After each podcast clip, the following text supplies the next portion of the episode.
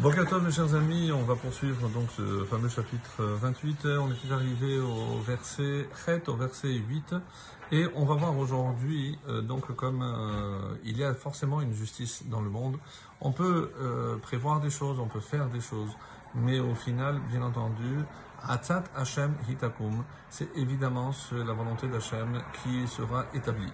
Et un des meilleurs exemples, donc, c'est par exemple le, le, verset 8 qui nous dit Marbe hono ou betarbita. Alors, c'est celui qui accroît hono, sa richesse, son bien, par nesher et tarbita. Et qu'est-ce que c'est? L'usure et l'intérêt. Donc euh, il y a le prêt à intérêt et l'usure, c'est euh, un intérêt euh, colossal. Donc quelqu'un, et comme vous le savez, c'est une interdiction claire de la Torah. Pourquoi? Parce qu'on ne doit pas, n'a pas le droit de faire travailler l'argent plutôt que de le prêter. Et si on en a en plus, c'est évidemment pour le prêter à ceux qui en ont vraiment besoin. Et je n'ai pas, c'est un manque de confiance que d'imaginer que c'est faire travailler son argent. Donc c'est anti-chesed et c'est pour ça que c'est considéré très grave par la Torah. Lechonen Dalim Ikbetzenu l'aura rassemblé Ikbetzenu pour Chonen Dalim, celui qui a pitié des faibles.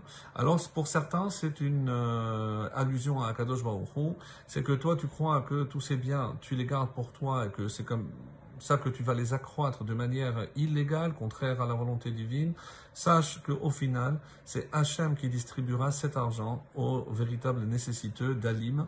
Et euh, c'est un, une des appellations d'Hachem, Chonen d'Alim, celui qui dispense du bien, celui qui a pitié des faibles. Ici, des faibles, c'est des indigents et des nécessiteux. Donc, euh, ne cherche pas de manière détournée toi à gagner ta vie, parce que sache qu'au final, c'est Akadosh Baruch qui aura le dessus, et cet argent reviendra à qui de droit? Le tête, le 9, Messir Osno Mishemo Torah. Et comment on est arrivé là? Comment on peut imaginer que quelqu'un qui, Baruch Hashem, a de l'argent, eh ben, va profiter pour le prêter avec intérêt, alors que c'est contraire à la volonté de la Torah? Alors le verset 9 nous éclaire là-dessus en disant Messir Osno Mishemo Torah. Celui qui détourne son oreille pour ne pas entendre la Torah, pour ne pas entendre la Torah, la loi, Gam Tefilato Toeva. Gam, sa prière elle-même est une abomination. Comment voulez-vous que Hachem écoute la prière d'un homme à qui il adresse sa, la demande, alors que lui-même ne fait pas ce que Hachem lui demande? Donc toi, tu détournes ton oreille de ma parole, eh ben je ferai de même. Mida mida, moi aussi, je détournerai mon oreille de euh, ta prière et je n'écouterai pas ta prière. Donc, est-ce que c'est encore une fois donnant-donnant Donc là, c'est comme ça. Mate osno le c'est celui qui détourne pour écouter autre chose.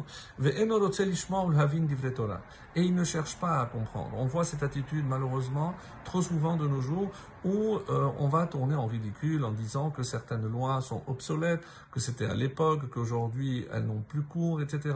Donc des euh, on va dire, des arguments qui ne tiennent pas évidemment la route, puisque la Torah, comme vous le savez, est éternelle et que euh, c'est à moi de m'adapter et non l'inverse, c'est pas à moi d'adapter la Torah. Au Torah ici, Gam Nevi'im, et euh, il n'y a pas que les paroles de la Torah, le Chumash, les cinq livres de la Moshe, mais aussi Nevi'im, puisque dans les Nevi'im, il y a aussi des enseignements. Donc c'est pour ça qu'il faut faire attention. Et euh, on termine aujourd'hui avec le verset Yud, Mashge Yesharim Bederechra celui qui égare les hommes droits dans un mauvais chemin, c'est-à-dire celui qui détourne. Et c'est la suite à ce que l'on vient de voir.